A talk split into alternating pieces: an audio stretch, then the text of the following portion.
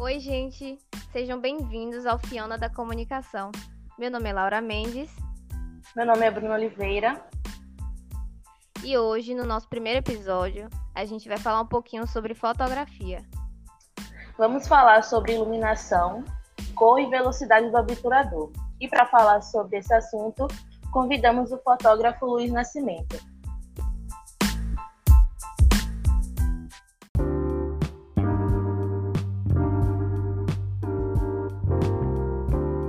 E aí, Luiz? Opa, tudo bem?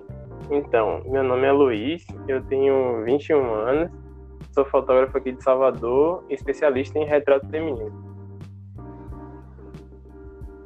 Ô Luiz, conta pra gente como você iniciou sua carreira como fotógrafo?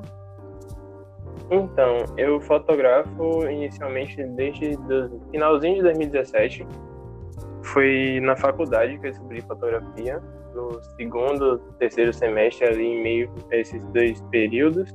E aí, desde então, eu resolvi comprar minha câmera e me aventurar um pouco mais nessa, nessa loucura doida que é fotografar. E aí, depois que eu comecei, não consegui parar mais, estou fotografando até hoje. Já era o seu objetivo seguir a carreira profissional ou você pretendia começar é, na fotografia mesmo como hobby? É, de começo, assim, eu não sabia exatamente o que eu queria, mas eu acho que foi, eu comprei, assim, a câmera mais porque tinha uma matéria de fotografia dentro da faculdade. E estava na minha grade, e aí eu precisava de equipamento, então, para fazer as aulas práticas e tal, e descobrir um pouco mais sobre equipamento. E aí, aos poucos, eu fui estudando, estudando, estudando, e, e virou profissão para mim, e aí é a coisa que eu mais amo hoje em dia. Ah, que massa. Que e qual é a plataforma que você usa para divulgar o seu trabalho? Até então eu tenho usado o TikTok aos pouquinhos. Eu uso mais o Instagram, o Twitter também um pouquinho. E é isso. Basicamente é o Instagram mesmo que eu deposito assim minha, minha fé toda. Massa. Então, Luiz, deixa seu arroba aí pro, pra galera que ouvir poder te seguir. Pra galera que estiver ouvindo aí, meu arroba é arroba lv underline fotos com ph. Gente, sigam ele porque o trabalho dele é muito bom, sinceramente. É muito bom. Os ensaios são ótimos, são super bem editados. A gente mesmo viu e até nossa colega já fez um ensaio com ele que ficou maravilhoso. Então recomendo para todo mundo. Obrigado. Então a gente vai começar agora com as perguntas. E eu vou começar perguntando sobre luzes, né? Eu queria saber sobre a luz natural. Em qual contexto ela é melhor para trabalhar e quais dicas você dá para poder aproveitar o melhor dessa luz? Então, a luz natural, ela é, é uma coisa que os fotógrafos têm bastante medo, e eu que sou fotógrafo de ensaios externos, é uma coisa que a gente tem que se atentar bastante, porque principalmente o sol de Salvador, né? O sol de Salvador, ele oscila bastante, mesmo ali nos horários que ele não deveria oscilar, ele acaba oscilando e a gente tem que ficar muito atento a isso. Mas a dica assim principal que eu posso que eu posso dar para quem vai fotografar em ambiente externo ou interno é você achar um, um horário que a luz esteja suave, que a luz não esteja muito dura. O que é uma luz suave? É aquela luz que, que toca na pele e ela não deixa muita sombra, não deixa muita zona de contraste. Não tem muita diferença entre é, parte clara e parte escura. Então eu, eu recomendo, pelo menos aqui em Salvador, fotografa, é, fotografar das 6 até as 8 horas da manhã e pela tarde começar o ensaio vou começar a fotografar a partir das 15h30 e 16 horas, que são horários que a luz está bem tranquila. Você falando desses horários né, que são mais indicados, é, me lembrou muito a essa questão da hora dourada, né? Que são justamente Isso. esses horários assim, é, normalmente antes das 12 horas e bem depois das 12 horas, que são os horários interessantes para fotografar. Uhum. Qual o seu e... horário preferido? meu horário preferido, umas 16 e 20 que começa a luz a ficar bem mais suave e também a paisagem daqui de Salvador fica muito legal durante os ensaios e aí eu costumo jogar bastante conversa fora com as clientes e aí fica muito top a vibe do ensaio. Sim, aqui tem é Salvador, famoso, né? um cenário assim perfeito, né? Sim. Uma coisa também, sol, né? sim, os pôr do sol aqui são maravilhosos. Eu acho interessante você falar sobre esses horários, porque também me remete que às vezes a gente acha que aproveitar a luz natural é tirar foto naquele sol, né? Aquele sol escaldante, aquela luz ali batendo na sua cara. E às vezes esses horários que o sol não está assim tão forte e também alguns momentos que está nublado, dá para tirar fotos bem legais, né? Sim, você falou aí do, do, dos horários nublados. Eu prefiro, eu pessoalmente, prefiro fotografar em dias nublados do que em dias ensolarados. Por quê? Porque o dia, quando ele está nublado, é, o dia ele está carregado de nuvens. E aí o sol ele chega é, para a gente um pouco mais suave, porque ele está cheio de nuvens no céu, então as nuvens é, elas servem como difusores de luz. Então ela já chega aqui bem mais suave e também dá um aspecto bem legal para o ensaio. Entendi. Certo. Mas, Luiz, a gente tem três tipos de luz. A gente tem a luz suave, a gente tem a luz dura e tem a luz difusa. Mas o que que determina cada uma delas? É, acredito que a intensidade. A intensidade com, che com que chega a luz na, no objeto ou na pessoa. Entendi. E você... você tem mais experiência com que tipo de luz, assim? No caso, hum... eu vi o seu feed e ele é bem iluminado. Uhum. Eu vejo, assim, alguns contrastes. Eu gosto bastante da luz suave e, e dessa luz difusa, que são bem similares até. Entendi. Bacana.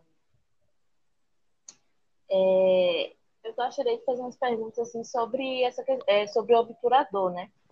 Eu queria saber hum. qual é a função do obturador e como o controle do obturador pode ajudar no efeito criativo da imagem.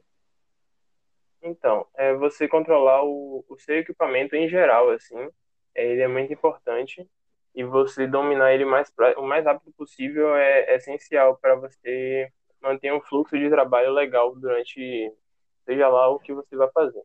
Então, dentro da, da câmera a gente tem é, tem três assim configura três coisas essenciais que a gente precisa dominar, que é o ISO, tá? Que é a sensibilidade do, do sensor para receber a luz. Tem a velocidade do obturador, é, que vai determinar ali se ele vai, vai ficar aberto por muito tempo para entrar a luz e para é, congelar o movimento ou não. E temos a abertura da lente, no caso, que é a abertura do obturador também, é, que vai determinar a profundidade de campo, nitidez, é, se a gente vai focar mais em um objeto ou em, no plano geral. Então, esses três, essas três coisas assim são imprescindíveis para a gente dominar assim que a gente tiver o equipamento e tem que estudar bastante essas três coisas, que são muito importantes. Sim. É, e você tocou. Técnica, né? Isso. É uma parte mais técnica. Você tocou nesse assunto, né, do ISO e tal. E esses três elementos são meio que considerados os pilares, né? Assim, são muito Isso. importantes. E aí, falando do obturador e desses, e desses três pilares e tal, é, a gente, quando, quando o obturador, né, ele está numa velocidade muito rápida, a entrada de luz ela fica muito menor, né, porque é, abre e fecha assim numa velocidade muito, muito rápida. Aí como é que faz, né, para compensar essa luz? Já que a velocidade vai estar tá muito rápida, a entrada de luz às vezes ela acaba sendo menor, né? Aí compensa essa luz é, nesses outros dois pilares? Ou a gente Sim. tem que ou essa luz externa, né, ou a luz natural que a gente usa, ela tem que estar muito bem posicionada para poder compensar. Um pouco de tudo. É, é, sempre bom você manter uma posição, é, por exemplo, no meu caso, eu gosto de deixar mais a modelo é, com a luz mais tranquila, para que né, ela não possa, ela não fique incomodada com a, o sol, no caso, que são ensaios externos que eu faço. Então, eu gosto de deixar ela bem tranquila em relação à luz, uma luz mais tranquila. E é, em relação à velocidade muito, muito alta. Quando você é, aumenta muito a velocidade, você tende a compensar em outros, em outros pontos. E geralmente, para o meu equipamento, eu gosto de aumentar, é, diminuir um pouquinho a abertura. E o ISO não mexo tanto, deixo o ISO entre 100 e 200, porque como o meu equipamento ele não é lá o mais avançado, ele é o básico, é, ele tende a granular um pouco a foto e aí a gente pode perder um pouco de qualidade na, no, no pós-processamento, que é na edição. Então eu prefiro alterar a abertura do que alterar o ISO. O ISO sempre fica oscilando entre 100 e 200. Entendi. Acho interessante essa comunicação que você tenta manter né, com as modelos. Isso é muito importante. Uhum. É, até mesmo para deixar a pessoa mais confortável. Porque às vezes tem gente que, como eu, né? Sempre que a gente vai tirar uma foto, a pessoa diz, ah, eu não sei ser modelo, eu não sei fazer pose. E aí Sim. entra toda aquela questão, né? Do fotógrafo estar tá ali auxiliando também com a pessoa, fazendo se sentir confortável. E para sair o objetivo dela, né? Com a foto que ela se sinta bonita, que goste. Isso. Agora, Luiz, existe alguma diferença entre congelar uma ação e captar o movimento? Para mim, eu vou fazer uma comparação aqui. É, numa corrida, por exemplo, de 100 metros, tá? Aí vamos supor que a gente está nas Olimpíadas, tá? E aí tá lá, o, o corredor tá correndo e tal. E aí, para congelar o movimento, a gente tem que deixar lá uma abertura bem grande para que a passada dele não saia é, borrada, que ele esteja ali com os, os pés, por exemplo, na hora da foto, a, a, o pé dele vai estar tá parado. Isso é congelar um movimento. Já, é, qual é a outra mesmo que você falou? Congelar uma ação e captar um movimento.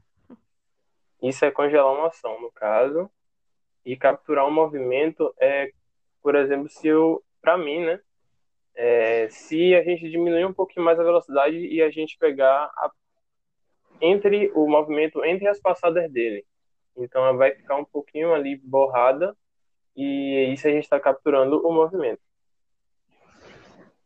Sim, que é o momento é, entre uma é... passada e a outra. Sim.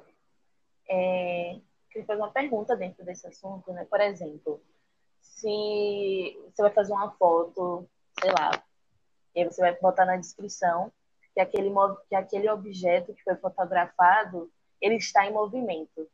Mas se você congelar demais aquela ação, através da foto, você não consegue né, perceber que aquele objeto que foi fotografado ele estava em movimento, porque a foto está tão congelada, é, a velocidade do obturador está tão, tá tão rápido, né, que você não uhum. consegue perceber que ali era um objeto que estava em movimento.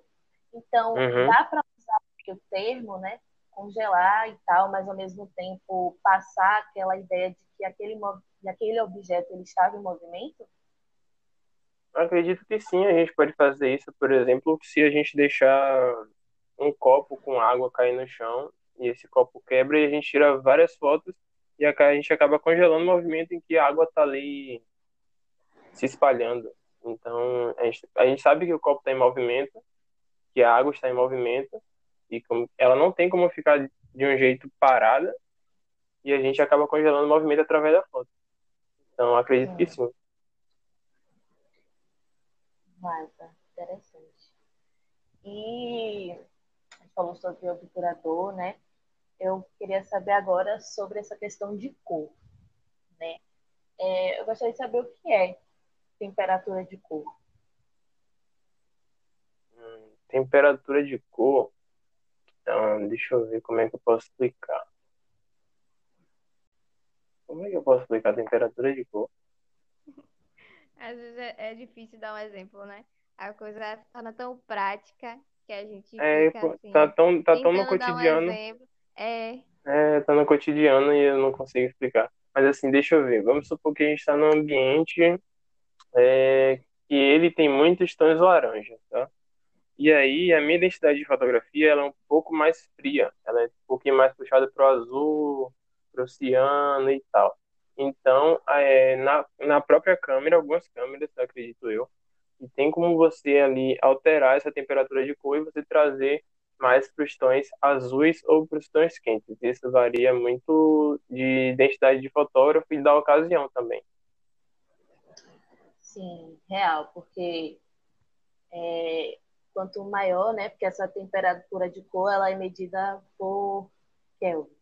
Então, Kelvin. quanto isso aí, quanto maior ela tiver, aí vai, né, pro laranja, é, o amarelo e tal, aí vai pro branco e aí ela vai ficando cada vez mais azulada. Então, isso. na câmera vocês vão vocês vão ajeitando isso através do balanço do branco, né? Isso. Você pode é, fazer essa alteração tanto no, na câmera quanto na, na parte de edição. Também tem essa opção. Geralmente, geralmente os fotógrafos é, ajeitam isso no pós-processamento, que é na edição. Inclusive, era essa pergunta que Laura ia fazer. Próxima pergunta. Então, você já pode adiantar, né? É. Então, a gente quer saber algumas dicas, né? Se você tem para dar algumas dicas para gente, ou de quem pretende começar nesse ramo de fotografia. Quem está iniciando, seja por hobby, ou para iniciar realmente uma profissão. Então, a primeira dica, assim, que eu sempre dou ao pessoal que realmente vem pedir essa dica e tal, é que não, não desista, tá? A jornada vai ser complicada, vai ser difícil. Talvez você não receba apoio, mas a, a dica principal, assim, que eu tenho para dizer é não desista, tá? Depois, é você investir num equipamento que seja acessível para você, não se preocupe tanto com equipamentos caros, nem sempre o melhor equipamento vai ser o que vai te trazer mais resultado se você não tiver conhecimento. Então, invista também em estudos, material gratuito, tanto no YouTube, quanto no Instagram, quanto em revista, quanto em podcast. Invista em muito em conhecimento gratuito. Isso vai te ajudar bastante 90% do que aprendi até hoje foi com material gratuito no YouTube, foi lendo e-book e essas coisas, tirando dúvida com os fotógrafos. Então, se você quer começar, primeiro persista, depois estuda também. Agora eu estava pensando numa situação, você realmente falou uma realidade, que não precisa ser o equipamento mais caro, mas a pessoa deve focar em estudar, em aprender aquilo. Porque hoje Exatamente. a gente coloca no Google, tem aquela famosa pergunta: com que câmera começar a fotografar? Qual câmera eu compro para começar a fotografar? E aí vem milhares de vídeos, milhares de tutoriais, milhares de respostas no Yahoo Respostas. E as pessoas ficam mais perdidas ainda. Mas como você falou, não precisa ser o equipamento caro. E basta a pessoa realmente, como você falou, não desistir. Não é isso? Exatamente. Exatamente, falou tudo. Perfeito. Eu quero mais uma dica, né, antes da gente encerrar nosso episódio, que é trazendo, né, para esse contexto que a gente está vivendo de pandemia, né? Porque muitas pessoas estão produzindo seus conteúdos visuais em casa, usando a criatividade e criando cenários caseiros. Então, eu queria saber qual é a dica que você dá para que as pessoas consigam tirar fotos né, de qualidade e sem sair de casa, que é mais importante.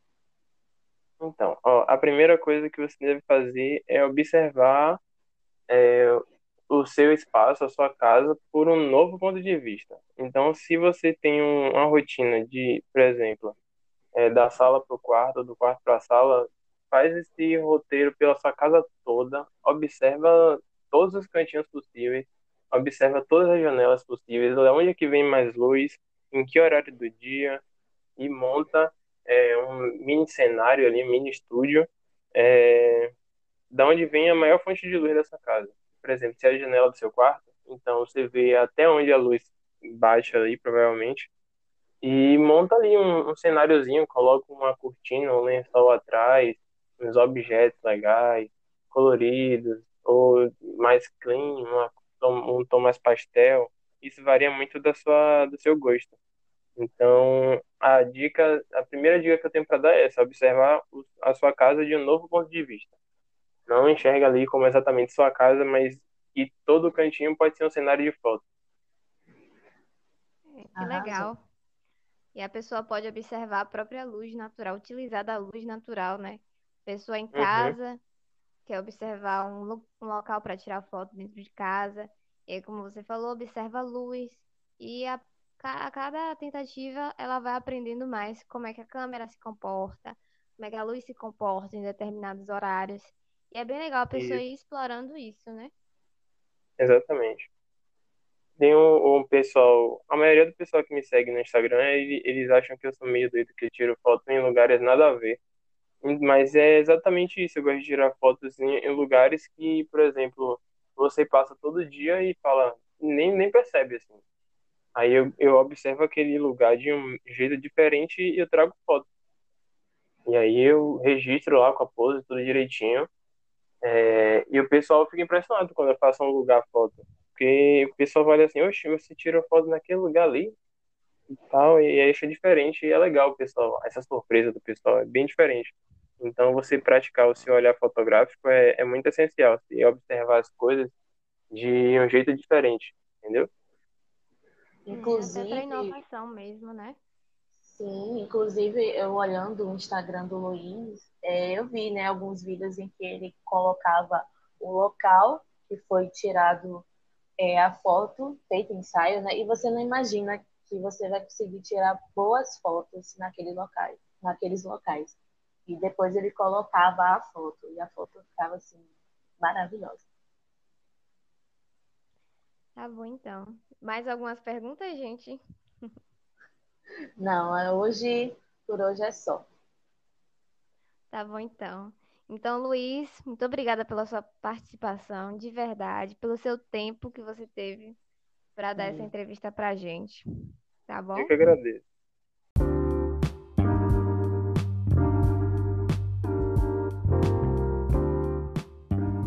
Então, gente, chegamos ao fim do nosso primeiro episódio, mas podem ficar tranquilos porque a gente em breve a gente terá outros episódios, sempre voltados para a área de comunicação social. Então podem aguardar, podem seguir aí nosso podcast e marcar que vem coisa por aí. Tá bom? Tchau, tchau, gente. Tchau, tchau. Boa noite. Tchau, tchau.